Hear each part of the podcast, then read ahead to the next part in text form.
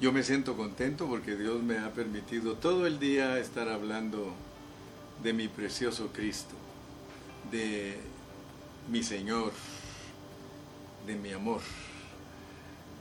Yo me siento contento porque todos ustedes aman a Cristo igual que yo.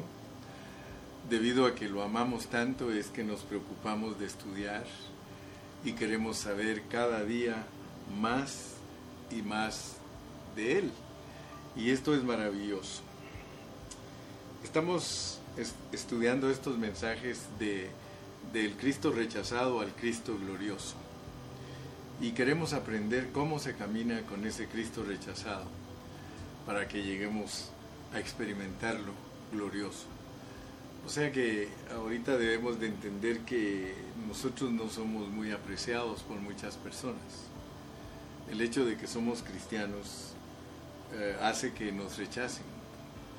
Pero vamos a hablar de un punto más en el cual vamos a descubrir algunas cosas que son importantes entenderlas mientras caminamos rechazados. Vamos a recordar que en este capítulo 15, porque vamos a estar ya cerca del 17, 15, 16 y 17, para entender cómo es que Dios se va a glorificar en nosotros. Vamos a suponer, porque hablamos de la mujer cananita cuando terminamos el mensaje pasado. Hablamos de esa mujer que le gritaba Jesús hijo de David que él le dijo que era perra vamos a suponer que nosotros, usted y yo, estábamos en ese tiempo viviendo cuando esa mujer en eh, esa mujer cananita, o sea, de Canaán, en Tiro, viví, o sea, que estaba allí en Tiro, Tiro de Sidón, una región pagana, lejos de lo que es el templo. Vamos a suponer que nosotros estábamos ahí. Por un lado, Tiro y Sidón estaba lejos porque si leemos nos damos cuenta que el Señor tuvo que viajar bastante para llegar hasta ahí. Y nos dijeran, miren, ¿qué lado tomarían ustedes? En el templo, allá en Jerusalén, están los sacerdotes, están ministrando, ellos están llevando a cabo la presentación de sacrificios, están quemando incienso y resulta que los invita, la mujer cananita les dice, yo los invito para que vengan a ver a un hombre que yo necesito de él. Fíjate pues, la cananita te invita y te dice, vente aquí a tiro de Sidón porque fíjate que ahorita voy a hablar con el Señor, con el, con el verdadero Dios voy a hablar con él, te quisieras venir porque le voy a ir a pedir un milagro. Entonces, ¿qué le contestarías tú a la mujer cananita? No, yo no me voy a ir contigo. Yo creo que ninguno de nosotros le hubiera dicho que se iba con ella al saber que teníamos que estar en el templo porque nuestra religión oficial era el judaísmo. Y una gentil, una perra, nos invita para que nos vayamos con ella. Yo creo que ni tú ni yo consideraríamos viajar con una perrita, ¿verdad que no? Pero, ¿en dónde estaba Dios en ese momento? ¿Tú crees que estaba en el templo donde estaban eh, presentando sacrificios, incienso? ¿O estaba aquí en Tiro de Sidón esperando que llegara la mujer cananita para que le pidiera un milagro? ¿Qué crees tú? Yo creo que tú crees lo mismo que yo, que Dios estaba en ese momento en Tiro de Sidón. Ahora, fíjate pues, el mero Dios, el verdadero Dios, el que también había mandado que se le adorara en el templo, ese Dios estaba presente ahora en Tiro de Sidón. Pero resulta que está en un lugar que nosotros creemos que no es digno que esté Dios ahí. Fíjate. Mira, mira mi punto, mira mi punto, porque nosotros tenemos que caminar con ese Cristo dentro de nosotros que la gente tiene estos pensamientos. La gente piensa que Dios no está en ese lugar pagano, en ese lugar de Tiro y Sidón, sino que la gente religiosa Y te estoy hablando de los religiosos. Piensan que está allá en el templo. El principio es el mismo hoy día, porque la cristiandad tradicional como una religión adora a Dios de acuerdo a la Biblia, pero te das cuenta que puede ser que Dios no esté con ellos. Muchos se reúnen en el nombre del Señor y hay grupos que están allí cantándole, alabándole al Señor, pero quiero que sepas que el principio fundamental de lo que Dios nos quiere mostrar es que muchas veces en lo religioso, y no es una religión falsa, el judaísmo no era una religión falsa, pero Dios no estaba ahí. Ahora, ¿qué pasaría si tú descubres que Dios no está en tu reunión? Porque hay muchas cosas que pueden explicarte el por qué Dios no está en tu reunión. Entonces, ahora fíjate pues, nosotros debemos de entender qué es lo que le interesa a Dios. ¿Qué es lo que le interesa a Dios? Y esto te va a dar una clave para saber si en tus reuniones está Dios. Porque yo tengo mucho temor de eso, hermano. Yo tengo miedo de que estemos ministrando en el lugar donde nos reunimos y Dios no esté ahí. ¿O no te da miedo a ti? De veras, sé sincero. Yo quiero ser sincero contigo. A mí muchas veces me da miedo de ir a la reunión donde nos vemos todos y me da miedo que Dios no esté ahí. Porque el principio aquí en Mateo es fundamental. ¿Quieres tú que Dios esté en tu reunión? Tienes que tener hambre. Qué importante, hermano, es tener hambre. Bendito sea Dios, hermano. Si tú te reúnes conmigo, una cosa debes de estar seguro. El hermano Carrillo tiene hambre de Dios. Yo tengo hambre de Dios. Yo quiero que a donde yo esté, esté mi Dios, pero quiero que Él sepa que tengo hambre. Hermano, si tú no tienes hambre, Dios no va a estar en tus reuniones. Los fariseos, los religiosos estaban llevando a cabo, entre comillas, el culto. Pero Dios no estaba con ellos porque ellos no tenían hambre de Cristo. Qué importante, te lo digo con lágrimas en mis ojos porque yo a muchos de ustedes los he rogado para que amen las cosas de Dios. Yo les he dicho, hermano, amemos las cosas de Dios. Amemos lo que Dios realmente nos ha puesto a hacer. Nunca vayas a la reunión sin hambre te estoy hablando de hambre de tacos porque puede ser que el torito esté ahí listo para hacerte tacos. No, te estoy hablando, hermano, de que vayas con el deseo de encontrarte con Cristo y decirle, sí Señor, pero los perritos comemos de las migajas que tú nos tiras. Dame unas migajas, mi Señor. Aquí estoy en la reunión y quiero decirte que estoy esperando que me sacies. Estoy esperando que me toques mi espíritu. Toca mi espíritu, Señor, por favor. Hermano, nosotros debemos de, seguir, a Cristo mientras Él está siendo rechazado. Sigámoslo. Sigamos al Señor mientras Él está siendo rechazado. El Señor había sido rechazado en Jerusalén y por eso Él se sintió triste y mejor se fue a buscar a los paganos. Claro que Él soberanamente había producido que llegara la mujer cananita para darnos una lección, hermano. Quiero decirte, y te voy a dar claves para que sigas a Cristo, hermano, porque con eso voy a terminar el seminario de hoy, diciéndote que para seguir a Cristo se necesitan cinco cosas que son básicas. Y si tú no tienes esas cinco cosas que son básicas, escúchame bien, nunca vas a poder seguir a Cristo mientras es rechazado. Porque a Él le gusta, a Él le gusta que lo sigamos mientras es rechazado. Deja que lo rechace tu tío, deja que lo rechace tu tía, deja que lo rechacen tus hermanos, deja que lo rechace tu esposo, deja que, te, que lo rechace tu esposa. Tú síguele rechazado, síguele rechazado pero con hambre, porque el Cristo rechazado se sigue con hambre, porque Él nos va a llevar a la glorificación. Aleluya. Cinco cosas que son básicas y que tú tienes que saberlas. Tienes que saber quién es Cristo. Tienes que saber quién es Cristo, hermano.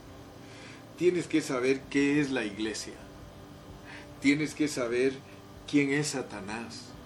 Tienes que saber qué es la cruz y tienes que saber quién es tu yo, incluyendo tu vida del alma, porque vamos a encontrar que el que quiere venir en pos de mí, niéguese a sí mismo, tome su cruz y sígame. Mira mi hermano, estas cinco cosas son básicas y nosotros nosotros debemos de saberlas mientras estamos siguiéndole al Señor como el reino. Si te quedas en las cosas religiosas en Jerusalén, hermano, esas cinco cosas no te van a ser reveladas jamás. Si te quedas en la vida religiosa, Dios no te va a revelar y vas a creer que estás agradando a Dios y vas a estar en una reunión en la que Dios no está. Deja todo lo que pertenece al territorio religioso. Renuncia a lo que es religioso. Y vete a Tiro de Sidón, que ahí vas a encontrar quien te va a hacer tu milagro. Ahora, fíjate pues. ¿Quién es Cristo? ¿Quién es Cristo y qué es Cristo? Fíjate que después que estudiamos este mensaje acerca de la mujer cananita, hermano, nosotros tenemos que entender lo que es estar debajo de la mesa como perritos. Nosotros tenemos que saber quién es Cristo, hermano. Si nosotros no sabemos quién es Cristo, hermano, entonces nosotros no vamos a poder discernir lo que Él nos quiere transmitir cada vez que lo buscamos en Tiro de Sidón, alejados de la religiosidad. Que se te grabe. ¿Quieres conocer a Cristo y saber lo que Él es? Tienes que estar alejado de la religiosidad. ¿Te recuerdas del incidente de Pedro?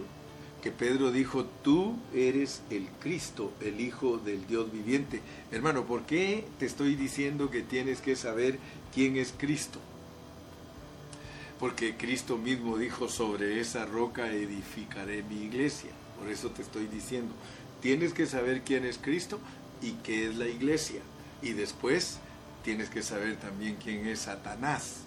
Porque en este asunto, hermano, no estamos solos. Y si queremos llegar al capítulo 17 de Mateo, nosotros debemos de saber quién es Cristo. Cristo es el Hijo del Dios viviente. O sea que nosotros sabemos que Cristo es Dios. Cristo significa el ungido, el ungido. El Hijo de Dios ha sido ungido por Dios para llevar a cabo el propósito de Dios. Ahora escucha bien. Él no solamente fue ungido, sino que fue puesto por Dios para que cumpla su propósito. Es para llevar a cabo el propósito de Dios. Pero yo quiero que tú veas que para hablar de Cristo nosotros tenemos que saber que Él tuvo que pasar por muchos pasos. El primer paso que Él pasó es la creación. El segundo, su encarnación. Los siguientes pasos, crucifixión, resurrección, ascensión, descenso de Él sobre su iglesia. Y después de eso, Él dijo que iba a edificar su iglesia. Aleluya. Entonces, hermano, yo quiero que tú sepas que el Señor Jesucristo, Cristo, Cristo, para poder ser Cristo, Él tomó todos esos pasos porque Dios lo quiere usar para que establezca su reino. Imagínate lo que es Cristo. Es Dios hecho hombre, es un hombre que vivió 33 años y medio en esta tierra, es un hombre que fue a la cruz del Calvario, es un hombre que murió y resucitó. Es un hombre que entró en los discípulos, es un hombre que se derramó sobre los discípulos y que por dos mil años ha estado trabajando para producir su iglesia y establecer el reino y la nueva Jerusalén. Dime si Cristo no es algo grandioso. Las riquezas de Cristo, esas son todas las riquezas de Cristo. Ahora, si tú no sabes quién es Cristo, hermano, entonces no vas a entender lo que predicó Pablo en Efesios 3.8. Como estamos efesenciando, leamos Efesios 3.8 para que apliquemos correctamente lo que estamos hablando. Pablo dice, a mí que soy menos que el más pequeño de todos los santos, me fue dada esta gracia de anunciar entre los gentiles el Evangelio de las inescrutables riquezas de Cristo. Nosotros tenemos un Cristo riquísimo. Solo imagínate, es Dios encarnado. Consideremos, hermano, todo lo que Cristo hizo para poder llevar a cabo el trabajo del Señor y que a eso Pablo le llama las riquezas inescrutables de Cristo. Entonces, si tú no sabes quién es Cristo, es difícil que lo sigas a tiro de Sidón. Te vas a quedar como religioso. Vas a ser un cristiano que pertenece a la religión. ¿A dónde vas, Vicente? A donde va toda la gente. Si tú no sabes quién es Cristo, hermano, yo dudo que lo vayas a buscar a tiro de Sidón, donde el Señor te dice que es las migajas para que te lo comas. Mira qué tremendo mensaje está aquí en Mateo, que para poder entender quién es Cristo debajo de la mesa, porque eso es un símbolo, es una ilustración para que tú entienda, entiendas quién es Cristo para los gentiles. Para los judíos, Él es el hijo de David. Ahora, tristemente para muchos cristianos, Cristo es un Cristo judío.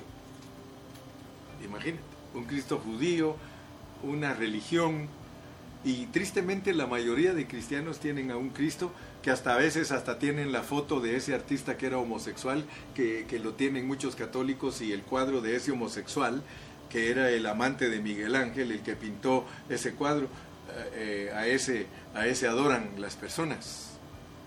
Esa es una religión y una religión perversa y confundida y leudada y extraviada. Nosotros estamos hablando de un Cristo que es Dios hecho carne, pasado por un proceso y que tiene riquezas grandiosas para poder entrar en la iglesia.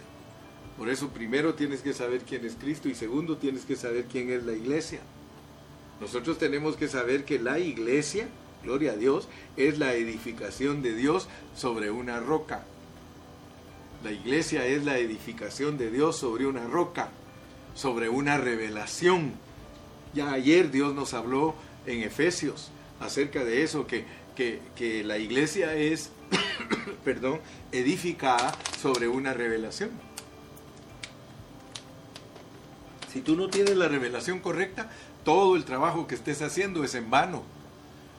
La iglesia se edifica sobre una roca que se llama Cristo y, y, ella es el fundamento de los apóstoles y profetas. Ellos usaron ese fundamento para que la iglesia sea edificada y nosotros venimos a ser piedras.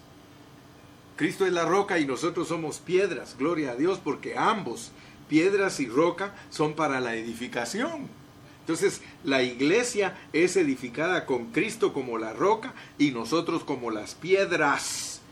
Todo eso lo tenemos que saber, hermanos, si no nosotros nos quedamos en Jerusalén, en la vida religiosa, en una vida, hermano, en la que no tiene sentido, no hay revelación, no hay ojos abiertos para ver el trabajo que Dios espiritualmente quiere hacer en nosotros.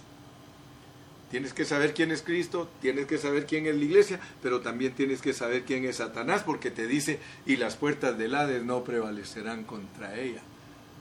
Las puertas del Hades sirven para ilustrar a Satanás, hermano, el cual tiene fuerzas la fuerza de Satanás está representada por, hermano, las puertas del Hades. Así como Cristo es la encarnación de la vida, el, el Satanás es la encarnación de la muerte. Pero si tú no entiendes esas cosas, ¿cómo vas a entender que se lleve a cabo la edificación? Porque en esta edificación, hermano, Dios quiere que abran Dios, Dios quiere abrir tus ojos para que te des cuenta lo que es Satanás, porque Satanás va a impedir por todos los medios de que la iglesia no sea edificada. Si te das cuenta, Mateo 16, cuando tú lees en Mateo 16, tú te das cuenta lo que el Señor te revela. Allí en Mateo 16 el Señor te revela que las puertas del Hades no pueden prevalecer contra su iglesia y que la iglesia tiene que atar, porque cuando la iglesia ata en la tierra, todo lo que se ata en la tierra es atado en el cielo y todo lo que se ata en el, desatado en el cielo es desatado en la tierra. Entonces la clave para que el reino sea producido es la iglesia. La vida de la iglesia es el reino, hermano. Por eso te estoy hablando de esto. Es necesario, pero no vas a entender que Cristo es tu comida si tú no te vas a tiro de Sidón, que quiere decir, hermano, a reconocer, a reconocer que Cristo es nuestro alimento. Solo en tiro de Sidón se puede reconocer que Cristo es nuestro alimento.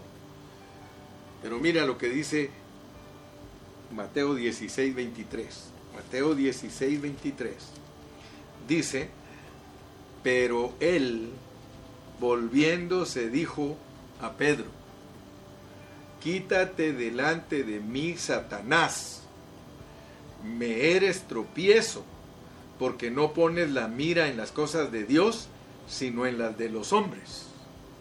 Mira, estoy conectando todo lo que está aquí en el capítulo 16 para que podamos manifestarnos en el capítulo 17 pero venimos desde Tiro y Sidón capítulo 15.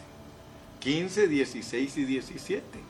Nosotros tenemos que ver que nuestro yo está peligroso. Tenemos que conocer quién es Cristo, quién es la iglesia, quién es Satanás, porque Satanás está relacionado con nuestro yo. Para caminar triunfantes con el Cristo rechazado, que nos va a llevar a la experiencia de Tiro y Sidón de comerlo, nosotros tenemos que estar conscientes que de un momento a otro Satanás puede ser expresado por nosotros. ¿De qué manera Satanás puede ser expresado por nosotros?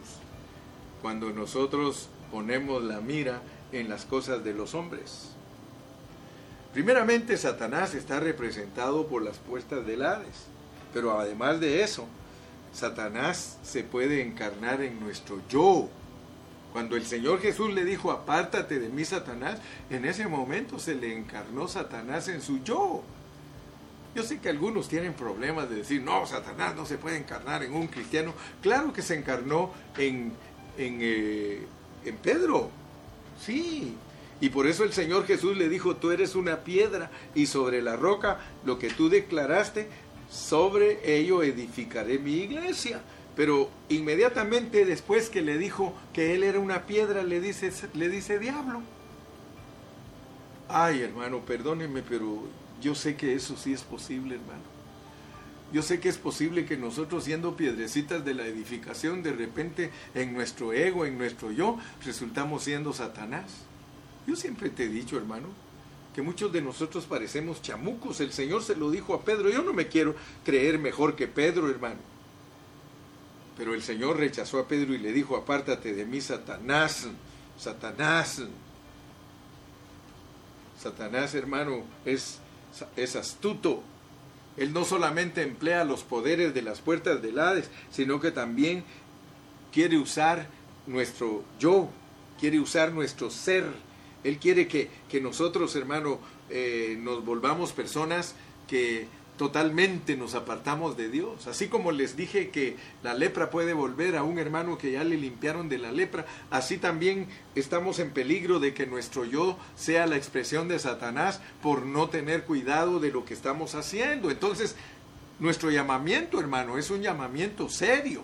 Nuestro llamamiento es algo de cuidarnos, hermano. Tenemos que cuidarnos.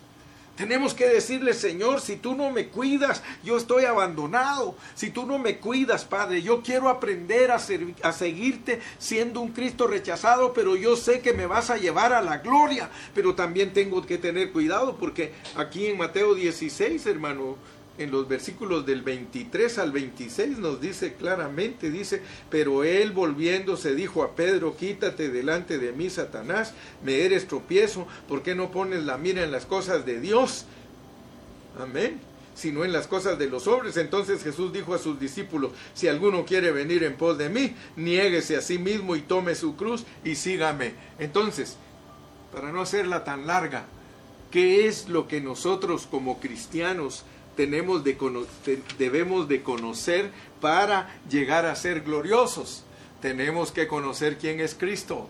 Tenemos que saber quién es la iglesia. Tenemos que saber quién es Satanás, que es astuto. Tenemos que saber quién es el yo. Y tenemos que saber qué es la cruz. ¿Qué es la cruz? Porque aquí claramente dice, mira, versículo 24. Entonces Jesús dijo a sus discípulos, si alguno quiere venir en pos de mí, niéguese a sí mismo y tome su cruz y sígame, porque todo aquel, porque todo el que quiera salvar su vida la perderá y todo el que pierda su vida por causa de mí la hallará. Porque ¿qué aprovechará el hombre si ganare todo el mundo y perdiere su alma? ¿O qué recompensa dará el hombre por su alma? ¿Te das cuenta, hermano?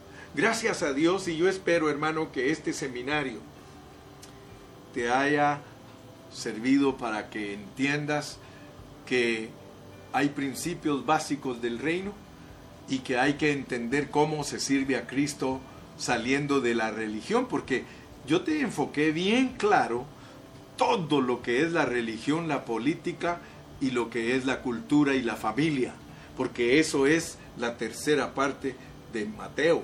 Es una vida en la que nosotros tenemos que pedirle a Dios con todo nuestro corazón que nos abra nuestros ojos para no participar en esas cosas.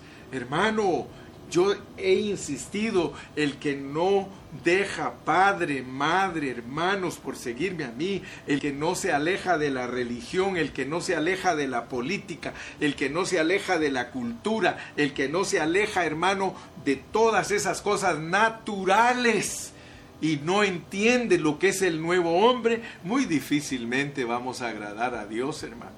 Dale gracias a Dios, hermano, que estamos predicando esta palabra, porque esta palabra es para que penetre en nosotros y Dios nos va a hablar en tiempo y fuera de tiempo, porque la carga que tiene Dios de nosotros es llevarnos a la adopción, llevarnos a la glorificación. Por eso es que todos estos asuntos están aquí en el, en el libro de Mateo, que es el libro del reino, el libro del reino, hermano. Oh, gloria a Dios, hermano, si nosotros logramos entender lo que es la cruz, entonces, hermano, nosotros vamos a ser victoriosos sobre Satanás.